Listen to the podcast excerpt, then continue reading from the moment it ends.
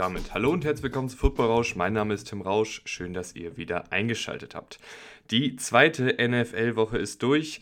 Zeit, dass wir mal ein bisschen die Overreactions aus der ersten Woche korrigieren, vielleicht schon erste Tendenzen erkennen und vor allen Dingen über das Power Ranking in Woche 2 sprechen. Wie jede Woche gibt es jetzt hier das Power Ranking, wo wir natürlich über den Spieltag reden, aber auch übergeordnet über die Teams, wo die Reise in den kommenden Wochen hingeht. Und wie immer könnt ihr das auch grafisch verfolgen. Auf Instagram und Twitter ist immer eine ordentliche Fummelei für mich, diese Grafik zusammenzustellen.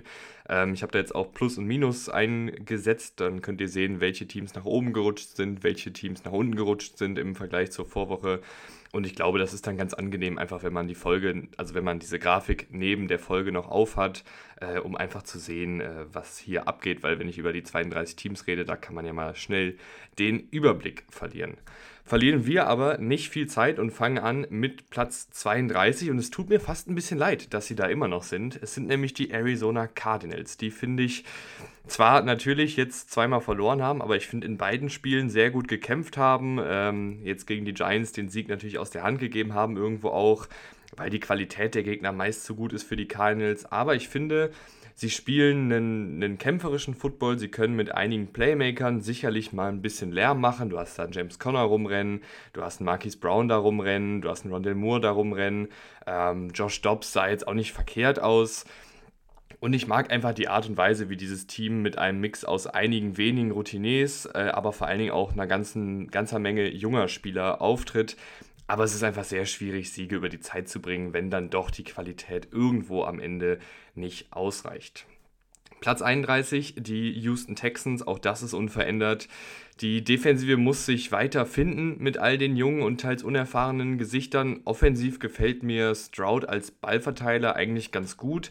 Und auch die Receiver sind vielversprechend. Also ich finde, du hast hier eine ganze Menge an, an Spielern, die echt äh, Potenzial mitbringen. Nico Collins macht sich echt gut.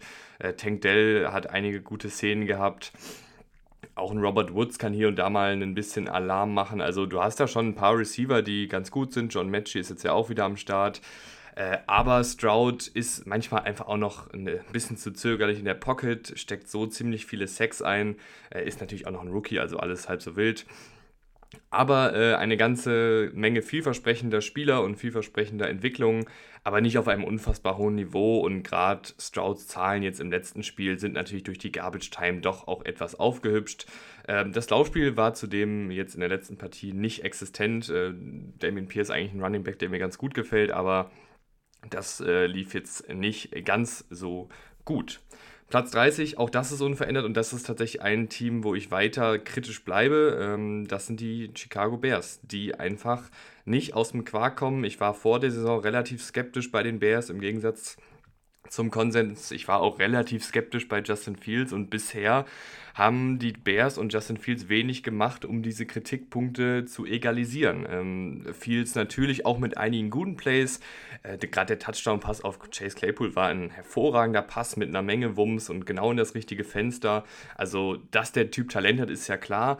Aber nach wie vor ist das äh, einfach ein Riesenproblem mit der Konstanz. Also hält da den Ball phasenweise wirklich super lang, übersieht Receiver, wirft dann auch nicht gerade super genau und zu spät in Passfenster. Er hat das Potenzial, er zeigt auch hin und wieder das Potenzial, aber du musst in der NFL einfach konstant sein, um äh, Spiele zu gewinnen. Die O-Line fand ich war auch nicht sonderlich gut. Äh, die Defensive war ganz okay. Äh, der Pass Rush hat Druck erzeugt, bei 50% der Plays tatsächlich ähm, den gegnerischen Quarterback unter Druck gesetzt, aber keinen einzigen Sack gesammelt. Also da vielleicht auch ähm, ein Team, was gerade einfach nicht so richtig aus dem Quark kommt, äh, obwohl da schon vielversprechende Ansätze sind. Platz 29, die äh, Carolina Panthers, die ebenfalls auf diesem Platz schon letzte Woche standen. Ähm, war eine zermürbende Partie gegen die Saints. Ich finde, du hast gesehen, dass die Defensive auf jeden Fall Potenzial hat. Da waren wirklich einige kreative Pass-Rushes auch mit drin. Frankie Louvu kreativ eingesetzt, der zwei Sacks gesammelt hat.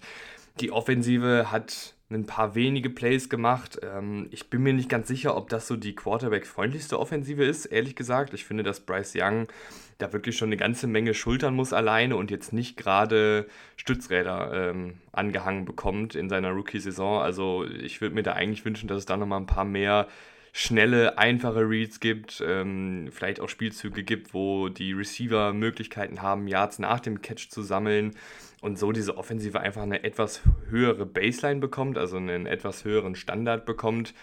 So ist es aktuell schon eine sehr anspruchsvolle Offensive, gerade für einen jungen Quarterback und dafür ist das Talent dann auch, glaube ich, nicht ganz ausreichend. Offensive Line ist ein bisschen am Wackeln. Äh, Gerade äh, Ike Okwano, der Left Tackle, der letztes Jahr eigentlich eine sehr, sehr gute Rookie-Saison gespielt hat, der ist als Laufblocker, hat er mir jetzt ganz gut gefallen gegen die Saints, aber wurde auch echt einige Male geschlagen äh, in der Pass Protection. Die Receiver kreieren nicht so super konstant Separation. Jetzt ist ein DJ Chark wieder da, Jonathan Mingo kommt immer mehr rein. Die könnten mal ein bisschen mehr Tempo auch mitbringen bisher äh, ist dieses Panthers-Team einfach noch äh, an zu vielen Stellen nicht gut genug, um sie weiter oben zu ranken. Dann auf Platz 28 ein Team, was um 10 Plätze fällt. Äh, klingt jetzt erstmal sehr hart, ist auch sehr hart, liegt aber auch daran, dass ein paar Teams hier so aus dieser ja, 25 bis 28 Riege einfach sehr, sehr gut performt haben und deshalb nach oben schießen. Ähm, aber die Las Vegas Raiders, die fallen um 10 Plätze, äh, kein gutes Spiel äh, gespielt. Ein sehr guter Start äh, mit einem langen Ball auf Devonta Adams, einem Endaround äh, mit Trey Tucker, dem Receiver, und dann einem Screen-Touchdown auf Adams. Äh, da dachte ich, oh, hier geht es aber mal richtig los wie die Feuerwehr. Äh, danach ging aber so gut wie gar nichts mehr. Josh Jacobs hat Minusyards erlaufen, defensiv fehlt es an Secondary-Spielern und an Pass-Rushen abseits von Max Crosby. Und ja, dann sah dieses ganze Team einfach nicht gut aus und fällt dementsprechend um 10 Plätze sehr, sehr weit nach hinten. Gehen wir rüber auf Platz 27. Auch hier ist ein Team, was um vier Plätze fällt. Ähm, das sind die Denver Broncos. Und ich weiß, dass die Denver Broncos jetzt gar nicht mal so verkehrten Football gespielt haben. Also ich fand es in der ersten Halbzeit zum Beispiel echt sehr, sehr gut. Aber auch hier ist das einfach so ein bisschen ein Produkt dessen, dass da ein paar andere Teams aus dieser Region einfach sehr, sehr gut performt haben. Ähm, die Broncos sind sehr gut gestartet in die Partie mit einigen wunderbaren tiefen Pässen von Russell Wilson. Dann aber immer mehr Fehler in Halbzeit 2, ein, zwei Missverständnisse und ohne die Big Plays konnten die Drives dann nicht wirklich am Leben gehalten werden. In der Red Zone zudem viele, viele Punkte gelassen, Defensive auch eher schwach in Halbzeit 2 gegen eine Commanders-Offensive, die jetzt nicht vor Riesentalent strotzt. Also klar, Commanders reden wir ja gleich noch drüber, die haben auch ihre Playmaker. Und Sam Howell kann auch ein paar Plays machen. Aber es ist jetzt nicht so, dass die Commanders eine bockstarke Offensive Line haben und einen, einen elitären Quarterback da hinten haben. Und da erwarte ich dann schon, dass eine Broncos-Defensive schon ein bisschen mehr zeigt. Also gerade in Halbzeit 2 ein insgesamt eher enttäuschender Auftritt, dann auch den Sieg aus der Hand gegeben. Russell Wilson jetzt in zwei Partien wirklich gut gespielt in der ersten Halbzeit, dann in der zweiten Halbzeit gar nicht mehr richtig reingekommen. Also natürlich hatten sie dann auch noch das Hail Mary und so, aber ist natürlich auch ein leichtes Zufallsprodukt, wenn man ehrlich ist. Ähm, ich glaube, wenn die Denver Broncos und vor allen Dingen Russell Wilson diese Form aus den jeweils ersten Halbzeiten halten können, dann äh, schießen die Broncos auf jeden Fall wieder ganz weit nach vorne, weil Wilson hat mir da schon in der ersten Halbzeit, wie gesagt, sehr, sehr gut gefallen. In der zweiten Halbzeit dann eher weniger. Gehen wir rüber auf Platz 26. Auch hier ein Team, was relativ weit fällt. Äh, minus sieben Plätze für die New York Giants mit einem sehr, sehr blauen Auge davongekommen. Die ersten sechs Viertel Giants Football in der neuen Spielzeit waren zum Vergessen. Aber danach haben sie auch viele gute Sachen gemacht gegen die Cardinals, den Schalter umgelegt, schematisch einige neue Kniffe gemacht und das Spiel dann letztendlich auch gewonnen. Aber trotzdem weiß ich jetzt nicht, also klar, man, man soll den Sieg feiern, alles gut. Aber wir reden hier auch immer noch von den Arizona Cardinals, wo so ziemlich jeder vor der Saison gesagt hat, das ist das ähm, schwächste Team der Liga. Und wenn du da dich so schwer tust und das wirklich nur mit Ach und Krach am Ende gewinnst, nachdem du ja fast drei Viertel dominiert wurdest, dann weiß ich einfach nicht, wie weit oben ich noch die Giants ansiedeln kann. Ich halte Brian Dable für einen sehr guten Coach. Ich halte auch eigentlich Daniel Jones für zumindest einen passablen Quarterback. Die Defensive hat in meinen Augen eigentlich auch sehr, sehr viele gute Spieler und sehr viele Playmaker, aber so richtig in Fahrt gekommen sind die Giants noch nicht. Vielleicht wird das ja noch in den nächsten Wochen. Ein Team, was fällt, obwohl sie gegen die Chargers gewonnen haben, sind die Tennessee Titans, die um einen Platz nach hinten fallen.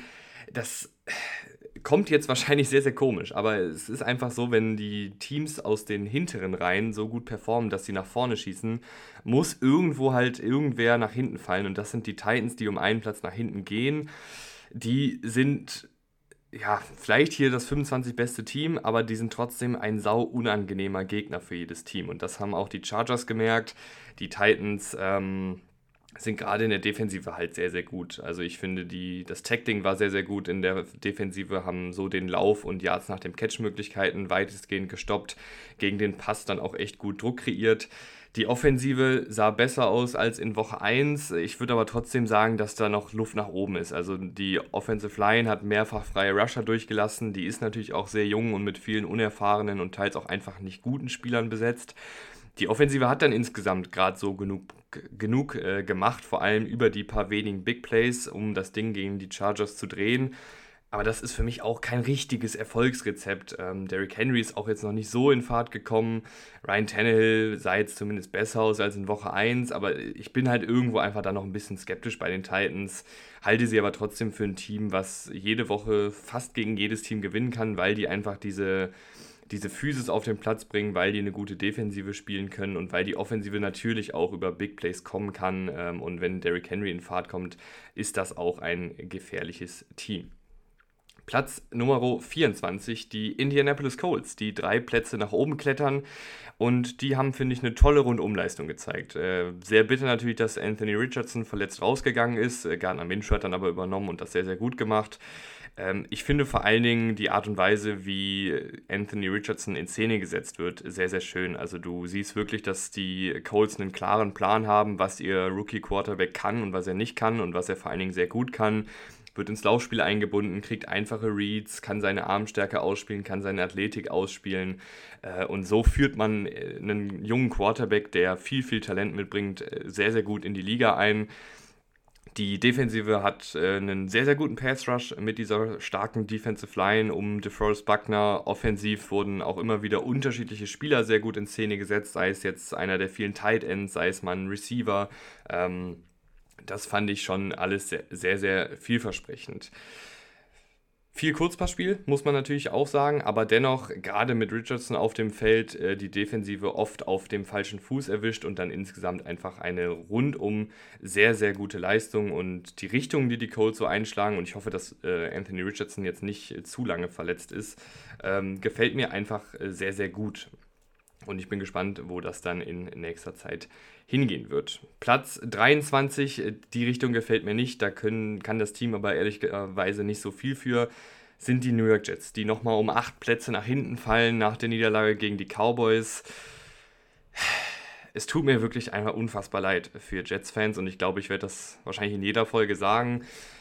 Aber das wird einfach nichts mit Zach Wilson. Hat ein, zwei gute Sachen gemacht. Garrett Wilson hat ihn einmal sehr, sehr gut aussehen lassen, äh, als er den, den langen Touchdown Catch and Run hingelegt hat. Aber da geht offensiv einfach so wenig, das ist so inkonstant, da passieren dann gleichzeitig auch noch so viele Fehler, ähm, dass die Jets einfach hier nicht weiter oben angesiedelt werden können. Was schade ist, weil es ja eigentlich ein echt talentiertes Team ist, sowohl in der Offensive als aber auch vor allen Dingen in der Defensive, wo sie viele Playmaker haben. Aber auch da, wenn du halt eine Offensive hast, die Turnover produziert, die kaum den Ball bewegt, dann kannst du als Defensive auch nicht e ewig halten, nicht ewig äh, guten Football spielen. Da kommst du irgendwann ins Hintertreffen, dann wird es auch schwieriger zu verteidigen, wenn ein Team dann irgendwann eine höhere Führung hat. Einfach sehr, sehr unglücklich, äh, wie der Jets Saisonstart verlaufen ist.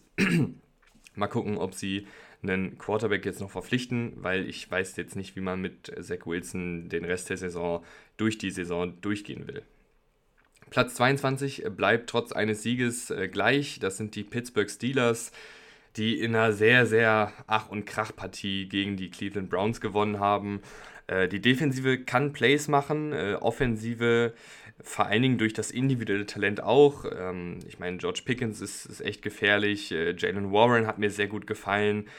Aber Pickett, die O-Line, das Offensivscheme ist einfach weiterhin nicht erste Sahne und dann ist, glaube ich, das Höchstpotenzial dieses Teams auch irgendwo limitiert und deshalb nur auf Platz 22, aber ähnlich wie die Titans eigentlich ein Team, was sehr unangenehm ist für jeden Gegner, selbst wenn sie qualitativ nicht unbedingt mithalten können. Aber die Defensive ist, ist absolut top, äh, wie immer bei den Steelers eigentlich. Platz 21, äh, einen Platz runter gehen die New England Patriots. Äh, Mac Jones, finde ich, macht das gut, hat sogar einige Improvisationsfähigkeiten gezeigt jetzt in der letzten Partie. Aber die O-Line ist gebeutelt, äh, die Receiver sind nicht super explosiv. Äh, da geht dann irgendwo einfach nicht so super viel in dieser Offensive, weil es einfach an, an Höchsttalent fehlt, weil es an Explosivität fehlt, weil es auch ein bisschen an Magie, sage ich mal, fehlt. Ähm, und da, deshalb ist auch dieses Team in meinen Augen offensiv irgendwo dann limitiert. Zudem ein bisschen selbst die Punktemöglichkeiten vergeigt durch Fumbles und durch Interceptions. Der Spielraum in dieser Offensive ist einfach nicht sonderlich groß und wenn du dann diese Fehler machst, dann verlierst du leider auch Spiele. Die Defensive ist gut, die kann Plays machen, die haben viele spannende Spieler und eine Bill Belichick-Defensive ist immer gefährlich. Also auch die Patriots, unangenehmer Gegner, können in jedem Spiel mithalten, äh, aber aktuell reicht es nicht für mehr als Platz Nummer 21. Platz 20 die Washington Commanders, die fünf Plätze nach oben äh, sprinten nach dem 2 zu 0 Saisonstart, den ich aber auch nicht zu hoch hängen will. Das waren wirklich zwei Partien, die man natürlich gewonnen hat, aber jetzt auch nicht in absoluter dominanter Manier. Ähm, Sam Howell finde ich insgesamt äh, ein guter Saisonstart. Ich war relativ optimistisch, was Sam Howell angeht, deswegen freut mich das umso mehr sah vor allen Dingen jetzt in der zweiten Halbzeit gegen die Broncos echt gut aus. Ähm, mit seinem Arm und mit, seinem, mit seinen Beinen hat er da wirklich einige sehr, sehr gute Plays gemacht. Natürlich merkt man aber auch manchmal noch, dass der ein unerfahrener junger Quarterback ist, hält den Ball manchmal zu lange, äh, steckt Sex ein, übersieht auch Spieler. Aber das ist alles ausbaufähig, das kann sich alles auch noch entwickeln. Die Defensive mit der starken Front, Front 4 kann durchaus auch gefährlich werden. Also die Commanders sind aktuell ein Team, was ein bisschen heiß läuft. Mal gucken, wie lange dieses Feuer noch bleibt. Die New Orleans Saints rücken auch zwei Plätze nach oben nach dem Sieg gegen die Panthers. Äh, da hat mir vor allen Dingen Taysom Hill gefallen, der einfach in seiner variablen Rolle immer wieder gut sein kann und immer wieder Akzente setzen kann und immer wieder auch Defensiven auf dem falschen Fuß erwischt. Die Defensive war ebenfalls ganz ordentlich. Derek Carr, vor allen Dingen in Verbindung mit Chris Olave und mit Michael Thomas, war auch okay, aber auch kein spektakuläres Derek Carr-Spiel insgesamt ein rundum solides Team, die Saints, und dementsprechend, glaube ich, auf Platz 19 ganz richtig angesiedelt. Platz 18, einer der ganz großen Gewinner. Ähm, um 10 Plätze nach oben springen die Tampa Bay Buccaneers. Und da freut es mich wirklich, weil ich vor der Saison gesagt habe, unterschätzt mir die Buccaneers nicht. Die haben eine gute Defensive, die haben einige Playmaker in der Offensive, die haben Baker Mayfield, der zockt. Und aktuell klappt da einfach sehr, sehr viel. Die Offensive Line blockt in meinen Augen ganz gut. Baker Mayfield spielt vernünftigen Football und vor allen Dingen relativ risikofreien Football. Hatte auch einige gute Improvisationsplays dabei. Mike Evans natürlich ein Top-Receiver, der viel auch auf eigene Faust kreieren kann, sobald man ihm eine Chance gibt. Also ein Team, äh, mit dem man scheinbar rechnen muss. Und ich weiß nicht, ob das jetzt ein bisschen überreagiert ist, äh, zehn Plätze die Buccaneers nach oben zu schrauben, aber ähm, der, der 2-0-Saisonstart und die Art und Weise, wie sie spielen, rechtfertigt das in meinen Augen schon. Platz 17, äh, die Green Bay Packers, die einen Platz nach hinten rutschen nach der bitteren Niederlage. Ähm, irgendwann wurde es, glaube ich, auch einfach schwierig mit all den Verletzungen und dem ohnehin jungen und qualitativ ausbaufähigen Kader in der Offensive Schritt zu halten. Äh, wenn da Christian Watson fehlt, wenn da die David Bakhtiari fehlt, wenn Aaron Jones fehlt, das sind halt somit deine drei wichtigsten Spieler eigentlich in der Offensive abseits vom Quarterback. Und ähm, dafür spielen sie, finde ich, trotzdem immer noch guten Football. Äh, dann haben sich gegen Ende bei Love auch ein paar Fehler eingeschlichen, der äh, aber auch in diesem Spiel wirklich viele gute Sachen gemacht hat und äh, sehr, sehr gut aussieht nach den ersten beiden Spieltagen, Jordan Love. Die Defensive, ähm, sehr gute Woche 1, jetzt in Woche 2 bisschen abgekühlt im Vergleich zur Vorwoche. Aber ich glaube, dass das immer noch ein gutes Team ist, ähm, die Packers. Und gerade mit der Offensive, wenn dann die wichtigen Starter auch wieder zurückkehren, sollten ja alle nicht allzu lange ausfallen, dann kann dieses Team auch wieder ein paar Plätze nach oben klettern.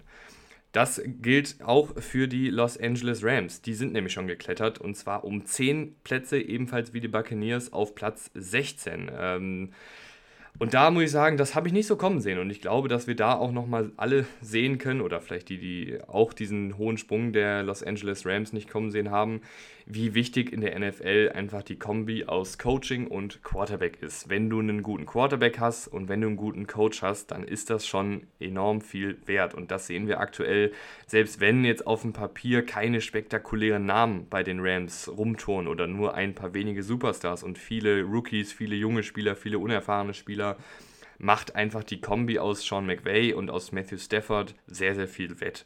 Matthew Stafford äh, spielt unfassbar abgebrüht über die ersten beiden Spiele, verteilt die Bälle gut, vermeidet Fehler und wird den Ball schnell los.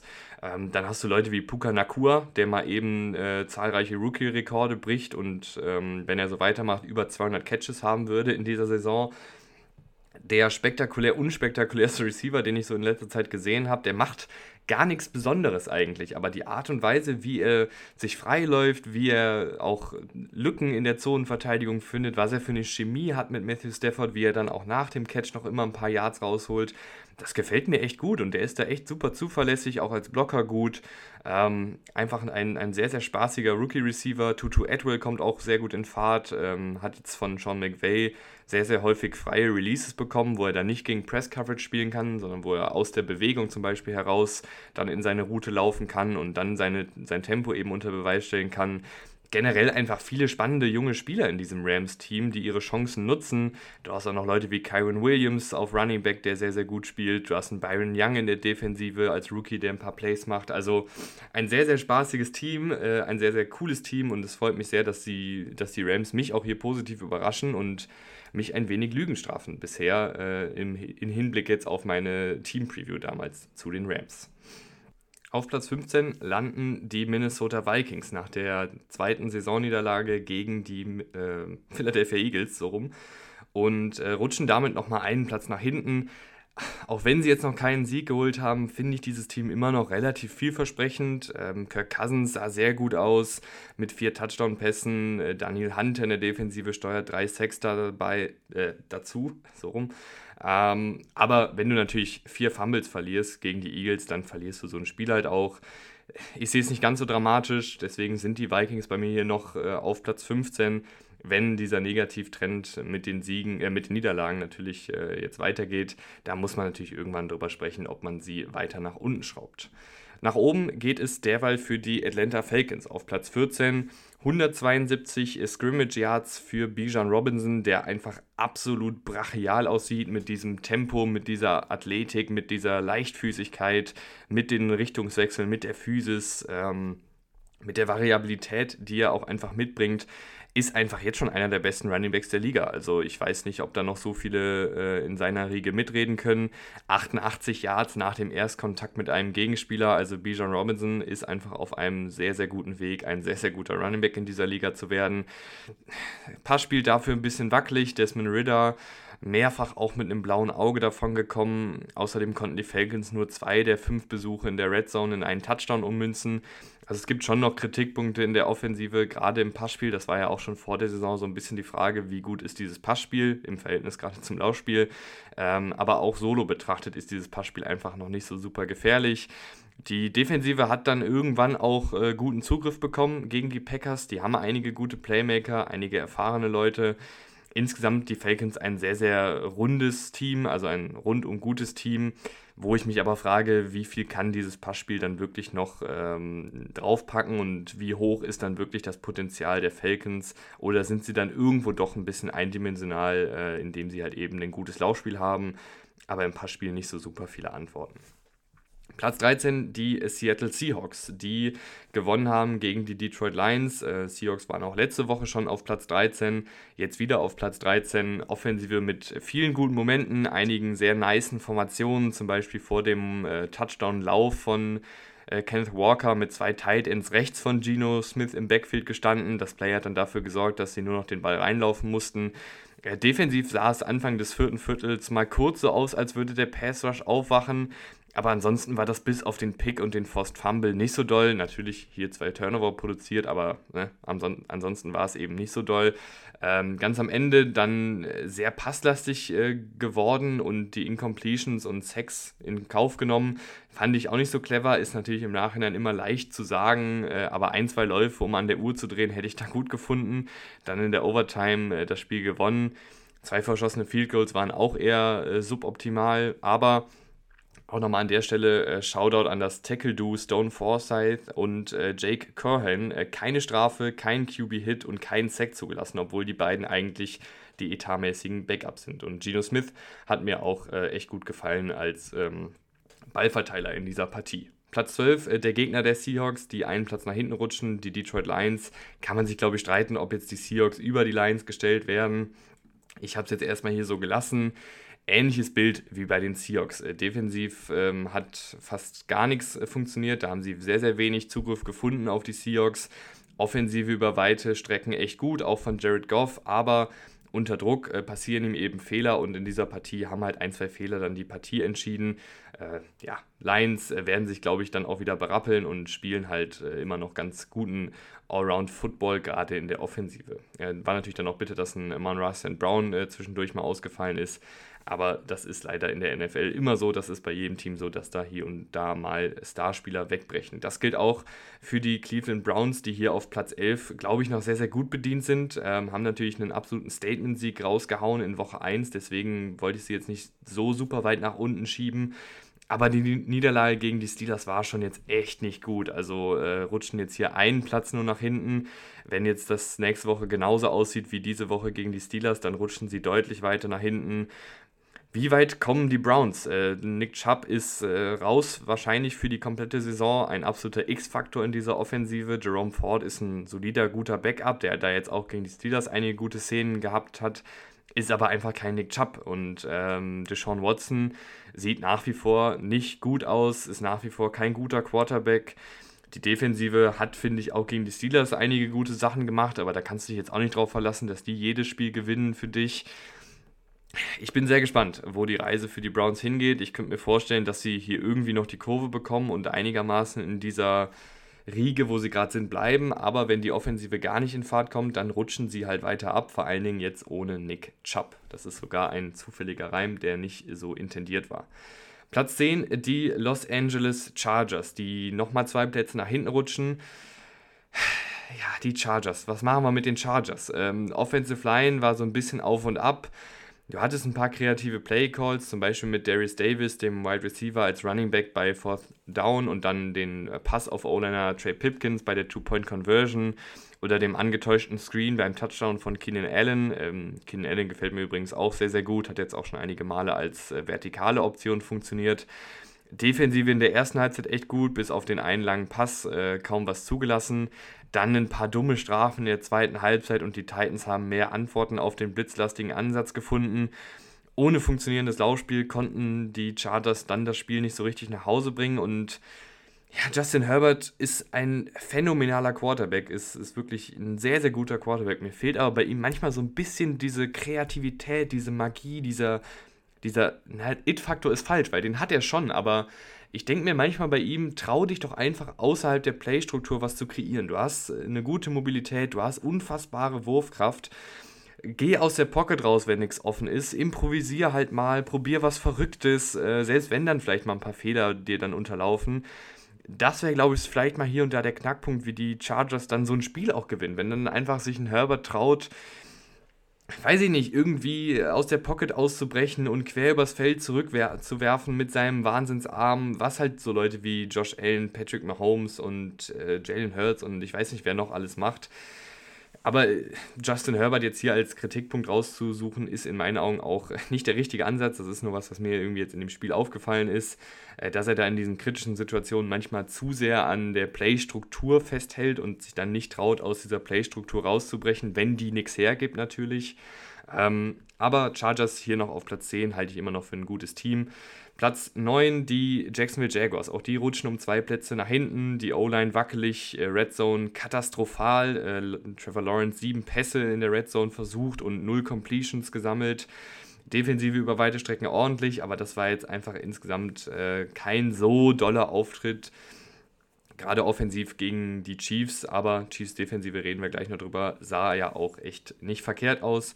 Platz 8 die Cincinnati Bengals. Ähm, zwei Plätze nochmal nach hinten gerutscht, äh, zwei Spiele, zwei Niederlagen. Auch hier muss ich sagen, ich will nicht zu früh vorgreifen, ich will die Bengals jetzt nicht irgendwo ins Mittelfeld platzieren, aber Joe Burrow ist angeschlagen, die Offensive sieht einfach immer noch nicht gut aus. Ähm, Joe Burrow sah jetzt in der Partie ganz ordentlich aus, aber ist halt jetzt leider auch wieder angeschlagen. Zeit, den Panikknopf zu drücken. In meinen Augen noch nicht. Also, wenn jetzt Joe Burrow natürlich ausfällt, dann schon. Aber ähm, Higgins hatte eine Top-Partie, eine gute zweite Halbzeit. Äh, war es dann generell von dem Team gegen die Ravens, die ja auch eine gute Defensive haben. Chase, da erwarte ich, also Jamar Chase, der Wide Receiver, da erwarte ich jetzt auch, dass der langsam wieder mal richtig in Fahrt kommt. Was mir ein bisschen Sorgen macht, ist die Unkreativität im Laufspiel. Da ging sehr, sehr viel durch die Mitte ähm, und fast gar nichts mal irgendwie Außergewöhnliches, mal was Kreatives. Phasenweise war das letztes Jahr auch schon so. Auch dann haben sich die Bengals wieder gefangen. Wir erinnern uns, dass die Bengals letztes Jahr einen echt schlechten Saisonstart hingelegt haben. Das ist jetzt auch wieder der Fall. Defensiv äh, war das eigentlich auch nicht so doll gegen die Ravens. Äh, da fehlte mir gerade im Pass Rush ein bisschen was. Du hast ja eigentlich mit Trey Hendrickson, äh, mit Sam Hubbard, mit einigen jungen Spielern dahinter viele, viele gute Pass Rusher, aber so richtig durchgekommen sind die jetzt nicht. Also einfach eine ziemlich ernüchtern, ein ziemlich ernüchternder Start in die Saison für die Bengals, aber ich reagiere noch nicht über. Platz 7 äh, und damit 5 Plätze nach oben die Baltimore Ravens, die mir sehr, sehr gut gefallen haben. Die Offensive sieht aus, als hätte sie Hand und Fuß und ist nicht mehr die Lamar Jackson Show, sondern äh, Lamar Jackson macht natürlich seine Plays, aber auch das Laufspiel ist gut. Äh, die ganzen Receiver treten in Erscheinung, äh, sei es ein Rashad Bateman, sei es ein Nelson Aguilar, äh, sei es ein Zay Flowers, ein Odell Beckham Jr., äh, auch Mark Andrews macht seine Plays. Also du hast jetzt hier wirklich viele, viele Schultern, auf die die Last der Offensive verteilt werden kann. Defensive ist immer für einen Turnover gut und ähm, haben gegen Joe Burrow vertikal gar nichts hergeschenkt und gegen den Lauf bockstark verteidigt. Also sehr, sehr gutes Team. Die Ravens sind auf einem echt guten Weg und freut mich, dass äh, da schon so viel so früh in der Saison klickt. Das gilt auch für die Miami Dolphins, die nochmal drei Plätze nach oben klettern auf Platz 6. Äh, eine gute Offensive äh, wieder gehabt. Äh, Tour mit ein, zwei Wacklern, auch mit der Interception. Muss aber auch, wie letzte Woche, äh, für viele seiner akkuraten und schnell losgewordenen Pässe gelobt werden. Das Laufspiel hat mir auch echt gut gefallen mit Raheem Mostert. Die Defensive sieht giftiger aus als in Woche 1. Also insgesamt einfach ein, ein sehr guter Auftritt, der auch nochmal gezeigt hat, dass die Dolphins nicht nur über Hill kommen können, sondern dass sie da auch noch andere äh, Waffen haben, um Punkte zu erzielen. Platz 5, ähm, die Buffalo Bills, das bleibt gleich. Ein sehr gutes Josh Allen-Spiel, nachdem ich ihn letzte Woche echt kritisiert habe. Äh, ein, zwei Risikodinger waren wieder drin, aber hauptsächlich als Ballverteiler im Kurzpassspiel und Läufer effektiv. O-Line hat mir auch gut gefallen, äh, sehr effektiv auch bei den zahlreichen Fourth Downs gewesen. Defensive war ebenfalls gut, ein rundum gutes Spiel gegen die Raiders äh, und das sicher nach Hause gefahren ohne große Probleme. Platz 4, die Philadelphia Eagles, äh, die gegen die Vikings gewonnen haben. Auch das war eine äh, ordentliche Partie. Ähm, defensiv ach, einiges zugelassen, aber da waren sie natürlich auch echt ersatzgeschwächt, gerade in der Secondary. Offensiv hat es mir auch schon gefallen, aber ich muss sagen, dass mir das unter, ähm, was Shane Steichen letztes Jahr? Ich, ich stehe gerade ein bisschen auf dem Schlauch, aber ich glaube, Shane Steichen, der jetzt bei den Colts eben der Head Coach ist, war ja letztes Jahr der Offensivkoordinator bei den Eagles. Und der fehlt schon. Also du merkst, finde ich schon, gerade bei Third Down, gerade gegen den Blitz, da fehlt es Jalen Hurts und auch dieser Eagles-Offensive so ein bisschen an Antworten. Also da ist dann viel Jalen Hurts, lauf mal durch die Mitte, Jalen Hurts, zauber mal irgendwas, ähm, Screenpässe, die dann auch nicht klappen. Also ein bisschen mehr Kreativität, ein paar mehr Antworten in diesen speziellen Situationen würde ich mir von der Offensive schon wünschen. Ähm, aber jetzt stehen sie auch wieder 2-0, gut in die Saison gestartet, hast noch viel Zeit, dich auch an den neuen Offensivkoordinator zu gewöhnen und da auch eine gemeinsame Entwicklung zu gehen. Platz 3 bleiben die Kansas City Chiefs. Äh, Chris Jones und die Defensive sehr, sehr stark gewesen. Offensive mit genügend Plays, aber noch nicht komplett im Groove. Tony, Kadarius Tony, der Receiver, ist äh, bei jedem Play eine Gefahr. Man weiß nur noch nicht, ob für das eigene Team oder das gegnerische Team. Ich glaube, die Offensive muss sich einfach noch ein bisschen finden. Äh, wer da am Ende der Playmaker ist, äh, welche Receiver da in Frage kommen, vor allen Dingen in welcher Kombination, sind es dann vielleicht doch Rishi Rice, Justin Watson und vielleicht ein Justin Ross oder sind es eher Kadarius Tony, Sky Moore und Richie James? Also ich glaube, da muss einfach nochmal jetzt über die nächsten Wochen geschaut werden, wer da verlässlich ist. Du hast ja auch noch einen Marcus Waldes Scantling, also viele Namen. Äh, bisher konnte da keiner so richtig konstant herausstechen. Travis Kelsey ist jetzt wieder da, was natürlich diesem Team auch nochmal einen Boost gibt, logischerweise. Und die Defensive hat mir eben echt gut gefallen. Die San Francisco 49ers sind auf Platz 2 und bleiben dementsprechend auch auf Platz 2. Christian McCaffrey sah sehr, sehr gut aus. Ähm, Brock, Brock, Purdy äh, muss ich mich irgendwie immer noch dran gewöhnen, dass der Typ einfach ein guter Starter ist, um den man sich keine Sorgen machen muss. Letztjähriger Rookie, dann diese schwierige, schwierige Verletzung. Aber der Typ kommt einfach Woche für Woche ins Spiel und spielt gut. Und ich glaube, dass das einfach die Norm ist. Und das ist irgendwie ein bisschen komisch als letztjähriger Mr. Irrelevant, aber es ist die Realität und äh, der macht da sein Ding. Das gilt auch für Brandon Ayuk, der eine sehr gute Saison spielt bisher. Die anderen Receiver sind natürlich auch stark mit Debo Samuel und machen vor allen Dingen, ähm, was mir da gefällt, im Blocking sehr, sehr gute Arbeit. Also alle Receiver setzen da pro Spiel wirklich zwei, drei Blocks, wo du dir denkst, das war jetzt ein Tight End oder vielleicht sogar ein Offensive Liner, ein bisschen übertrieben gesagt. Insgesamt einfach äh, wieder ein sehr guter Auftritt äh, gegen die Rams, die nicht ungefährlich sind. Ähm, Isaiah Oliver, defensiv würde ich noch hervorheben, hat mir da sehr gut gefallen mit dem Pick und mit einigen guten Tackles. Also äh, San Francisco 49ers wie immer äh, sehr, sehr weit oben angesiedelt. Aber auf Platz 1 bleiben auch nach einem erneut guten Sieg äh, die Dallas Cowboys, wo einfach offensiv und defensiv so viel klappt, äh, so viel sehr gut aussieht. Mit Dak Prescott als Ballverteiler, mit CD Lamb, mit Tony Pollard, mit der Offensive Line, die echt gut ist. Ähm, dann hast du noch Leute aus der zweiten Reihe, in Anführungsstrichen, mit Michael Gallup, Jake Ferguson, ähm, Deuce Vaughn, die da ihre Plays machen. Äh, und defensiv natürlich mit Micah Parsons, mit DeMarcus Lawrence äh, und mit all den Playmakern, die sie da in der Defensive haben, echt saugefährlich und dementsprechend auch weiter verdient auf Platz 1. Lasst mich gerne wissen, was ihr davon haltet. Ich freue mich, wenn ihr nächste Woche wieder einschaltet. Ähm, ich sage, ich wünsche euch eine schöne Woche. Vielen, vielen Dank fürs Reinhören und bis zum nächsten Mal. Ciao, ciao.